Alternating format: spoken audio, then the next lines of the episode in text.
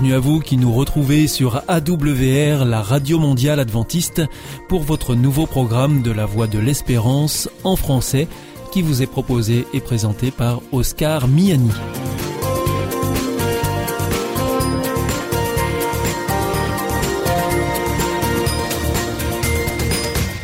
C'est donc parti pour les 30 prochaines minutes ensemble. Merci de votre fidélité à la voix de l'espérance. Vous êtes toujours plus nombreux à nous écouter sur les ondes, par Internet, ou aussi grâce à votre téléphone. D'ailleurs, je vous en rappelle tout de suite les numéros qui ne sont absolument pas surtaxés. Si vous voulez nous écouter depuis la France, vous composez sur votre téléphone le 01 80 14 44 77. Si vous voulez nous écouter en dehors de France, vous faites le 0033 puis le 1 80 14 44 77. Et si c'est depuis les États-Unis, vous composez le 1 712 432 9978. Aujourd'hui, nous vous proposons votre rendez-vous santé avec le docteur Jean Lincey. Ensuite, ce sera votre nouveau rendez-vous avec Alexis Masson, philosophe, pour l'émission Épistéo. Et pour finir, un temps de réflexion avec le pasteur Pierre Péchou dans la chronique que vous connaissez bien maintenant. Il s'agit de Vers d'autres cieux. Mais tout de suite, pour commencer, voici Sentez-vous bien.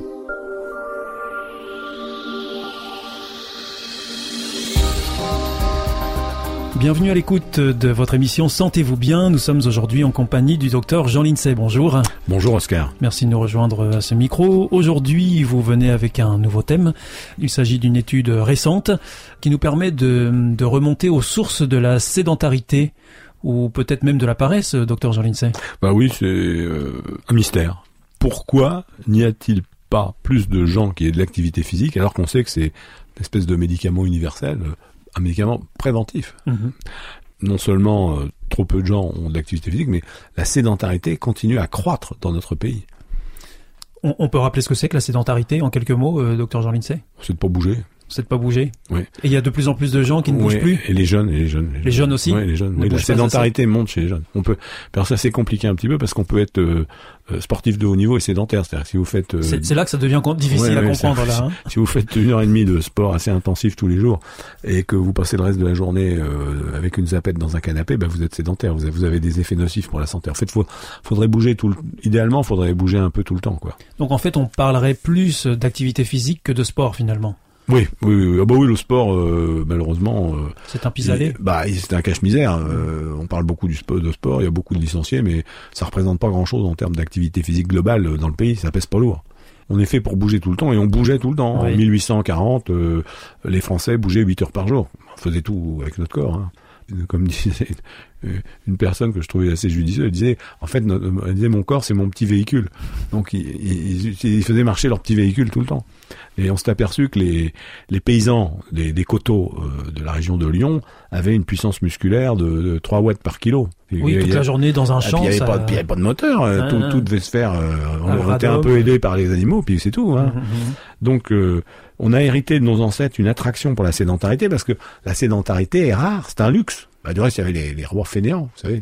Il y avait que les rois euh, qui se permettaient de, ne rien faire. de, rien faire. Après, ils ont compris parce que les, les, les, rois traditionnels ne sont pas. Normalement, ils sont pas fainéants. Ils étaient dans l'éducation des rois. On apprenait qu'il fallait bouger. Hein. Et ils nous ont transmis un outil efficace pour résister à la tentation de la, de la paresse et de la, la, la sédentarité. Bah, c'est le cortex préfrontal qui nous sépare des singes, cette grosse structure devant du cerveau qui nous sépare des singes. Et là, ce qu'on raconte tout de suite, c'est un article de Mathieu Boisgontier et de Boris Cheval. Donc les aires préfrontales permettent de dire non à ces pulsions, à ces instincts, à ces affects, à ces envies. Permettent de dire oui à la raison. La raison vous dit, faut que tu ailles faire un jogging, faut, faut aller marcher, faut prendre ton vélo au lieu de ta voiture. C'est les aires préfrontales qui vont permettre d'arbitrer. Si vous n'avez pas d'air préfrontal, vous allez vous laisser aller à votre, envie primaire, à la plus grande pente. Et donc, euh, plus on fait d'activité physique et plus on est en capacité de faire cette activité, et moins on en fait et moins on peut en faire. Voilà, c'est un cercle vicieux. Uh-huh. Alors, ça joue un, rôle déterminant dans de nombreuses fonctions intellectuelles comme le langage, la mémoire, le raisonnement et, et l'inhibition des pulsions. C'est grâce à ce gros cortex préfrontal qu'on peut réorienter nos comportements et résister à l'appel à la sédentarité. Et ça, c'est ce qu'on pressentait, on, s'en doutait depuis longtemps. Vous savez, on avait des raisons neurobiologiques, neurophysiologiques, euh, des, des corrélations anatomo-comportementales, qui c'est des choses qui sont connues maintenant depuis 40-50 ans, mais encore fallait-il le vérifier sur le plan statistique. Et là, c'est une étude qui a inclus 105 000 participants de 21 pays européens. Donc là, ça commence à être sérieux. Hein. Mm-hmm. Et on a montré que les ressources cognitives des participants, mesurées par leur capacité de mémoire et leur fluence verbale, étaient fortement corrélées à leur niveau d'activité physique. Et en quelque sorte, notre cerveau nous aide à rester droit, exactement comme nos muscles nous permettent de ne pas nous effondrer sous la pesanteur. Dans quel sens faut-il lire cette relation? On sait que l'activité physique est favorable à l'entretien des neurones et donc que le sport induit un meilleur fonctionnement du cerveau. À l'inverse, il se peut aussi que ce fameux développement cortical donne les armes pour lutter contre la tendance à la minimisation des efforts. Donc là, maintenant, c'est bien établi. Hein. Quand on est face au choix du meilleur moyen pour monter aux étages d'un immeuble, on doit activer le bouton ON de notre cerveau pour prendre l'escalier et pas faire partie des 9 personnes sur 10 qui restent sur off et choisissent l'ascenseur. La même chose pour l'arbitrage entre la voiture et le vélo ou la voiture et le transport en commun et le vélo. Hein, c'est ou la marche à pied. Ou la marche à pied. Donc privilégier à tout prix euh, l'activité physique. Voilà. Quand c'est possible. Et c'est le, le cortex préfrontal qui permet de d'arbitrer en faveur de ce que dit la raison. Alors le c'est un cercle vicieux parce que si on n'a pas d'activité physique, le cortex s'atrophie, devient plus petit, et là vous êtes piégé, vous pouvez plus vous en sortir. Et quand le, le cortex s'atrophie, ça veut dire que on n'est plus en capacité de décider, de, de bouger. On, on, est le jouet de ses instincts, de ses affects et de ses pulsions du moment. On a une nature paresseuse. Être paresseux, c'est un grand luxe. Normalement, vous pouvez pas tellement être paresseux parce que à l'état naturel, vous bougez tout le temps. Faut manger, faut se reproduire, faut faut faire la guerre, euh, se défendre contre les voisins, les bêtes sauvages. Vous n'arrêtez pas quoi. Et le, monde moderne a inventé un monde d'un très grand confort par rapport à ce que nous avions à affronter quand nous étions chasseurs-cueilleurs. Et donc, on, c'est un grand luxe, si vous voulez, c'est un grand plaisir rare de pouvoir ne rien faire. Mais dans le monde actuel, on peut très bien ne rien faire tout le temps, en particulier avec les écrans, la télévision, on se ramollit complètement. Oui, même quand on travaille, euh, on ne bouge pas en tout cas. Ben non, ben non, dans le monde actuel, on a inventé des travailleurs qui bougent plus. Mmh, mmh. Et donc le, le cerveau s'atrophie. Et là, vous êtes piégé, puisqu'il y a plus, comme le cerveau est atrophié, il ne vous permet pas de prendre les décisions conformes à la raison. C'est inquiétant là ce que vous êtes en train de me dire. Bah, peut-être même que c'est aux sources de l'effondrement de beaucoup de civilisations. Parce que dès qu'on fait des civilisations, on a des chefs qui commencent très souvent à, devenir sédentaires, donc ils prennent des mauvaises décisions. Là, c'est une étude américaine de la Columbia qui a recruté 132 euh, personnes non sportives âgées de 20 à 67 ans afin de comparer les effets à moyen terme de deux types d'activités physiques, aérobie d'un côté, vélo elliptique, ergocycle, course sur tapis, ou bien stretching et assouplissement, type yoga, de l'autre. Le tout pendant six mois, quatre fois par semaine. À l'issue du semestre, l'auteur, Yakov Stern, a constaté que les sujets s'étant adonnés aux exercices aérobie avaient considérablement amélioré leurs résultats dans une série de tests cognitifs dans le même temps, leur cortex cérébral avait épaissi. Maintenant, on sait bien en neurosciences modernes qu'il y a des, vraiment des corrélations incroyables entre ce qu'on observe en imagerie cérébrale et les tests neuropsychologiques. Hein. Et en l'espace de six mois, donc c'est rapide. Ah, c'est très rapide. Oui. Hum. Ah bah, de toute façon, la correction de la sédentarité, elle se fait très vite. Hein, avec euh, trois quarts d'heure, trois fois par semaine, vous doublez un sédentaire, double sa puissance musculaire en deux trois mois. C'est-à-dire que pour retrouver de la puissance musculaire et donc de l'aisance à s'approprier l'espace avec son corps, c'est rien du tout. Il y a une plasticité du, des muscles qui est extraordinaire. Et cette plasticité des muscles va aller se mettre dans le cerveau. C'est ce qu'on n'imagine pas, c'est que quand on, on, fait travailler ses muscles, on n'imagine pas qu'on muscle son cerveau par la même occasion. Voilà, à condition de pas prendre de drogue, de pas prendre de d'alcool, euh, de pas euh, s'abreuver exclusivement de séries télévisées. Hein. Mmh, c'est mmh d'avoir une vie avec une euh, certaine hygiène de vie avec un peu d'hygiène de vie à côté quoi pas manger trop de sucre euh, pas trop de nourriture agro-industrielle hein. mais après euh, tout ça c'est pas très compliqué hein. ils ont constaté que, donc que les sujets qui s'étaient adonnés aux exercices aérobie avaient beaucoup amélioré leurs résultats dans les tests cognitifs. Dans le même temps, le cortex cérébral avait épaissi. Ce résultat confirme ce que suggère l'imagerie médicale, à savoir que plus cette zone du cerveau est dense, en particulier la zone orbitofrontale, plus nous sommes à l'aise dans les tâches cognitives complexes, comme penser, parler, calculer, se contrôler. Se contrôler, c'est dire non. Ce qui fonde l'homme, c'est la capacité à dire non à ses instincts, à ses affects, à, ses, envies de l'instant. C'est ça qui fonde l'homme. Et c'est les aires préfrontales qui, qui permettent ça. Et l'activité physique, en même temps qu'elle muscle le corps, elle muscle le cerveau. C'est ça qui est incroyable. Quoi. Or, ces effets vertueux sur l'intellect ne se manifestaient pas chez les sujets qui s'étaient contentés des étirements. Alors les avantages du sport sont plus visibles encore chez les personnes les plus âgées. Ça c'est incroyable. C'est-à-dire qu'on croyait que quand on vieillissait, on, on pouvait plus avoir de l'activité physique. C'est complètement faux. Non seulement c'est faux, mais c'est encore meilleur chez les personnes âgées que chez les que chez les jeunes. Alors pour ces personnes-là, les personnes âgées, le bénéfice est considérable. Mais c'est aussi la population qui est la plus difficile à motiver. Comme disait Alexandre Dumas, passé un certain âge, il est difficile de prendre une nouvelle habitude, surtout une bonne. On peut conclure en disant que quand on se muscle, on muscle son cerveau par la même occasion. Ouais. Et c'est loin d'être négligeable. Ah bah non. Ouais, c'est même plutôt souhaitable. Ouais, c'est souhaitable. Et si tous les dirigeants du monde avaient euh, suffisamment d'activité physique, eh bien peut-être que le monde tournerait plus, plus rond. Docteur Jean Lincey, merci beaucoup. C'était Sentez-vous bien et euh, je vous donne rendez-vous pour euh, une prochaine émission. À bientôt. Au revoir. Au revoir, Oscar.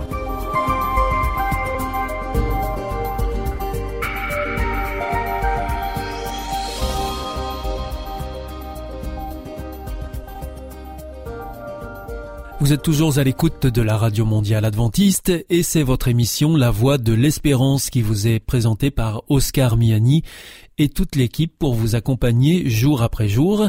Juste avant, c'était Sentez-vous bien que vous retrouverez dès demain sur cette même antenne.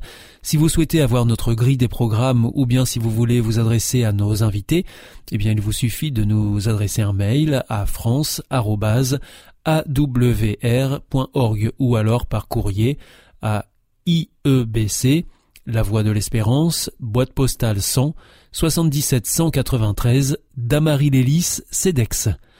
C'est maintenant l'heure de poursuivre avec votre émission Épistéo avec le philosophe Alexis Masson et nous terminerons avec le pasteur Pierre Péchou pour sa chronique Vers d'autres cieux.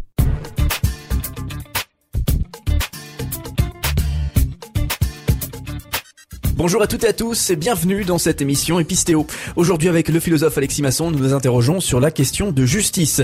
Dieu est-il juste? C'est vrai que généralement on imagine Dieu hein, comme un juge impartial, un juge parfait. Et en même temps à côté de ça, on voit que Dieu fait du favoritisme soi-disant. Donc il favorise un peuple élu, le peuple juif, puis par euh, la suite l'Église, là aussi des élus, alors que par conséquent d'autres à côté de ça ne seraient pas élus. Alors Dieu est-il juste? Effectivement, question du jour. Et pour commencer, peut-on démontrer justement que Dieu, le Dieu des chrétiens, est juste dans sa définition? Je pense qu'effectivement, on peut démontrer euh, l'attribut de justice en Dieu en partant d'un autre attribut qui est euh, l'attribut de la bonté. Alors nous l'avons déjà vu dans les précédentes émissions, euh, il est possible de démontrer l'existence de Dieu et la nature de Dieu, et plus particulièrement, on en vient à certains attributs par la réflexion de la théologie naturelle, qui sont par exemple l'amour et la bienveillance. À partir de là, on en conclut donc que Dieu est bon. Et je pense que la bonté de Dieu implique forcément euh, l'idée qu'il soit juste. C'est-à-dire que je pense que euh, si Dieu était injuste, cela contredirait immédiatement euh, sa nature d'être bon. Alors pourquoi? Eh bien tout simplement parce que si Dieu était injuste, autrement dit, si par exemple il faisait preuve de favoritisme envers les uns plutôt qu'envers les autres, ça voudrait dire qu'il serait plus bon envers certains et qu'il retiendrait sa bonté envers d'autres. Or si tel était le cas, ce ne serait évidemment pas au nom de sa bonté qu'il retiendrait sa bonté envers certains, mais au contraire en raison de quelque chose d'autre qui viendrait contredire cette bonté. Ce qui voudrait dire que Dieu ne serait pas réellement bon et totalement bon, mais au contraire, euh, Dieu serait autre chose que bon. Et donc par conséquent, si Dieu est réellement bon, eh bien il faut qu'il soit bon envers tous autant que possible, et donc autrement dit qu'il ne fasse pas de favoritisme, autrement dit enfin que Dieu soit parfaitement juste. Pourtant, lorsqu'on découvre Dieu au travers de la Bible, eh bien on a l'impression qu'il ne traite pas tout le monde de manière équitable. Alors par exemple, il y a des révélations hein, qui sont limitées historiquement et géographiquement. Alors la révélation faite tout d'abord au peuple juif, puis la, la révélation du Christ lorsqu'on était à l'époque maya ou lorsqu'on qu'on est à l'époque chinoise, c'était effectivement difficile d'y avoir accès. Alors justement, euh, cette non-accessibilité à ces révélations euh, permet de dire aussi que Dieu n'est pas équitable. Alors je crois qu'il y a plusieurs considérations à donner face à cette question, à savoir est-ce que Dieu euh, traite toutes ces créatures de manière équitable, sachant notamment qu'il se révèle à certaines seulement, et donc les autres n'ont pas accès à cette révélation. Alors je pense que tout d'abord, il faut rappeler que d'après les chrétiens, et notamment dans le texte de Romains 1.20, euh, d'après les chrétiens, il est dit que euh, Dieu est connaissable naturellement, c'est-à-dire par le simple usage, par la simple usage de sa raison. C'est-à-dire qu'il n'y a pas besoin de révélation pour connaître Dieu. On peut démontrer et connaître son existence et sa nature à partir de l'observation de la nature et à partir du raisonnement. Donc c'est un premier point. Deuxième point, je pense également euh, que euh, les chrétiens ne pensent pas qu'il soit nécessaire euh, d'adhérer à des doctrines particulières et révélées pour obtenir le salut. Donc il n'y a pas, en ce sens-là, euh, d'iniquité. Certains qui auraient un salut plus facile parce qu'ils connaîtraient telle ou telle révélation, et puis tels autres qui ne pourraient pas avoir accès au salut. Par exemple, les Mayas, avant avant qu'ils puissent avoir accès à, la Bible, par exemple, eh bien, ne seraient pas sauvés. Je ne pense pas que ce soit le cas parce que pour les chrétiens, le salut n'est pas conditionné justement par l'adhésion à telle ou telle doctrine révélée. Et on le voit parfaitement clairement, par exemple, dans, durant le ministère du Christ. Que va dire le Christ? Le Christ ne va cesser de répéter à un tel ou un tel, euh, qui n'est pas chrétien, mais qui est bien souvent juif, voire même païen, il ne cesse de lui répéter ta foi t'a sauvé.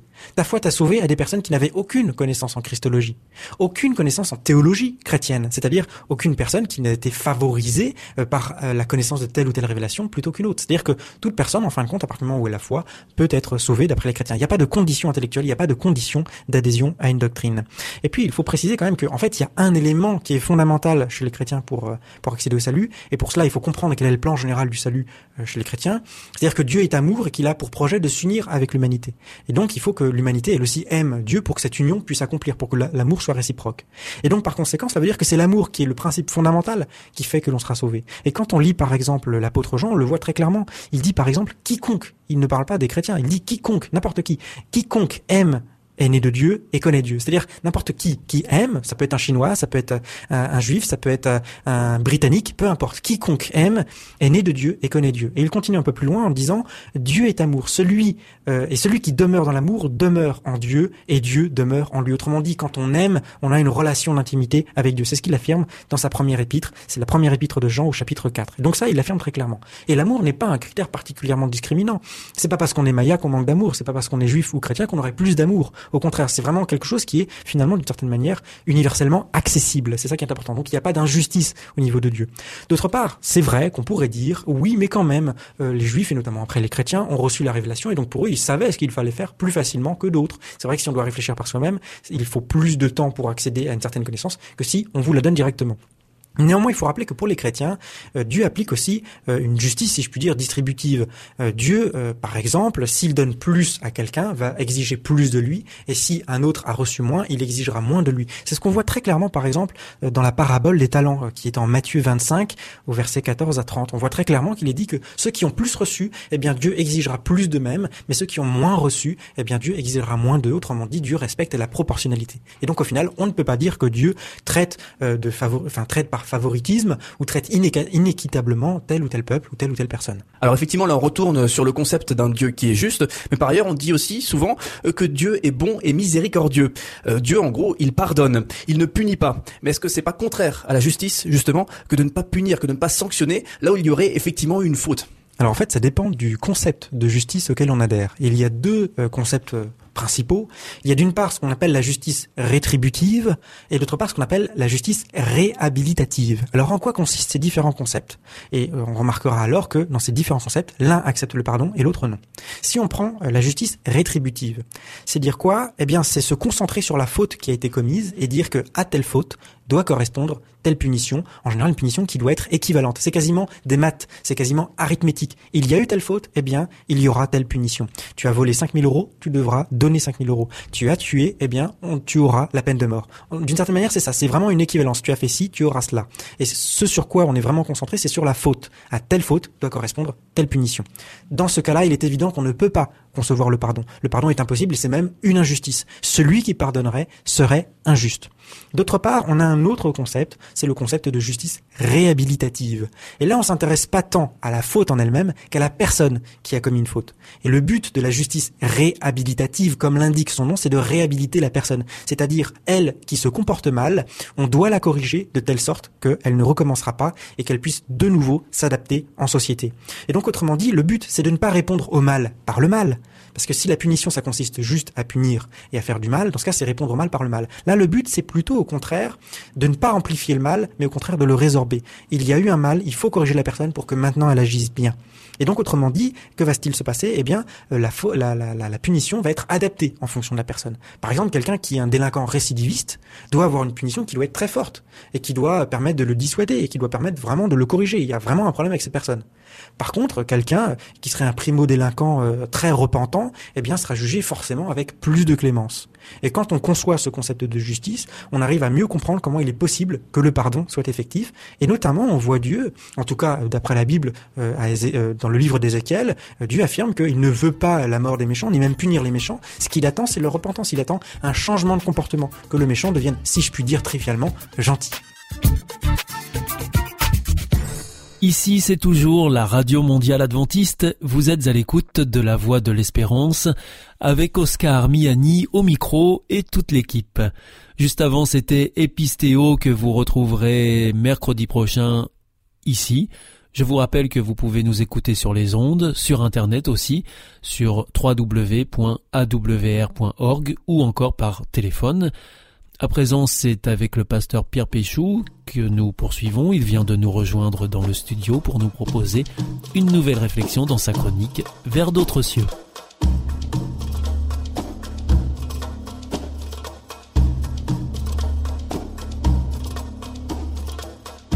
Bienvenue à l'écoute de notre émission Vers d'autres cieux et nous sommes aujourd'hui en compagnie de Pierre Péchou. Bonjour. Bonjour Oscar, chers auditeurs, bonjour.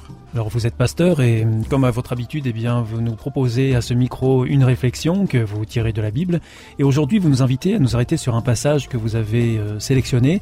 Il se trouve dans Jacques au chapitre 1 et au verset 5 et 6.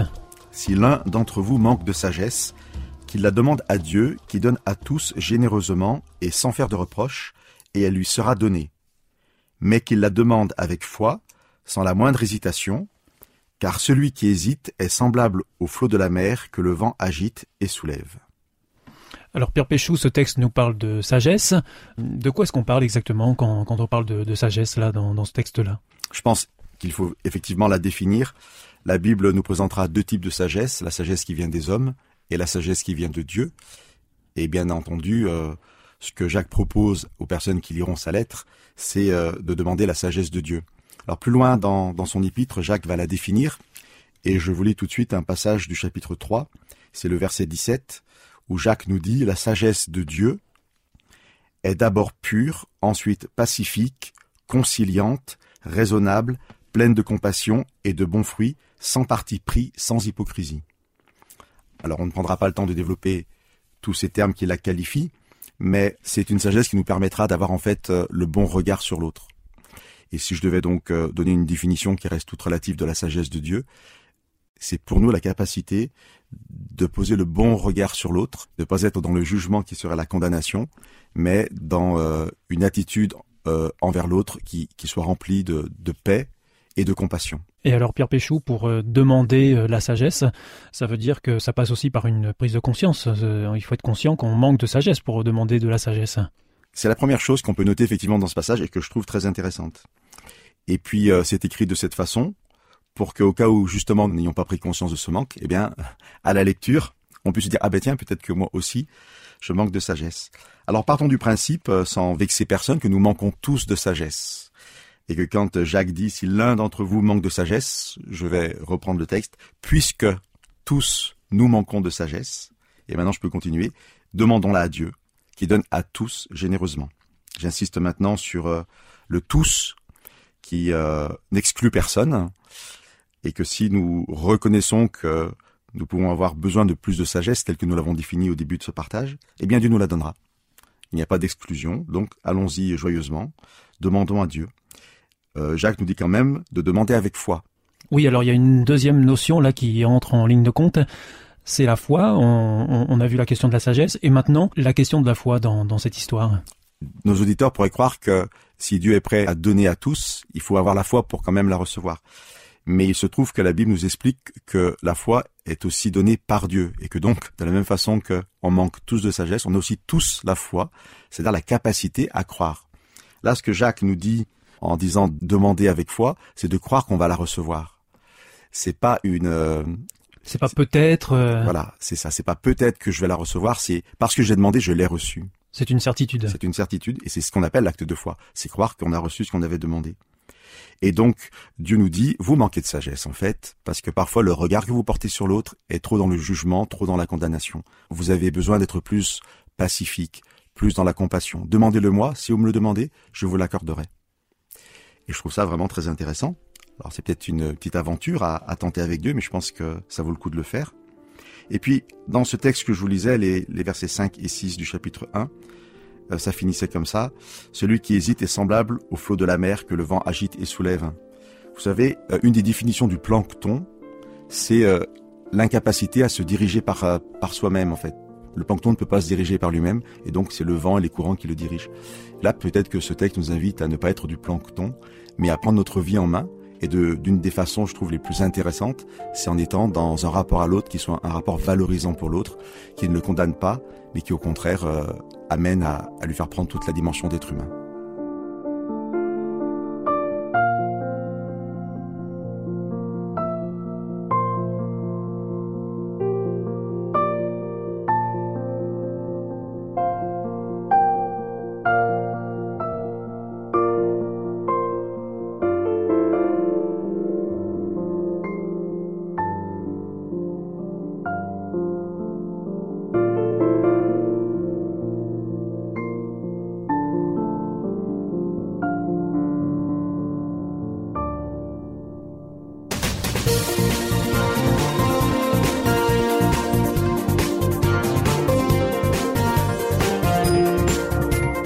Notre émission est maintenant terminée. C'était la Radio Mondiale Adventiste, la voix de l'espérance.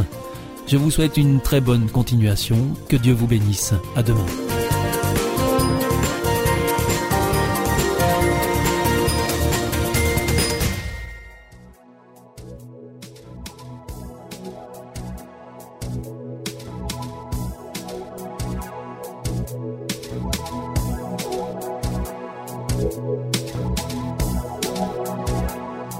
Bye.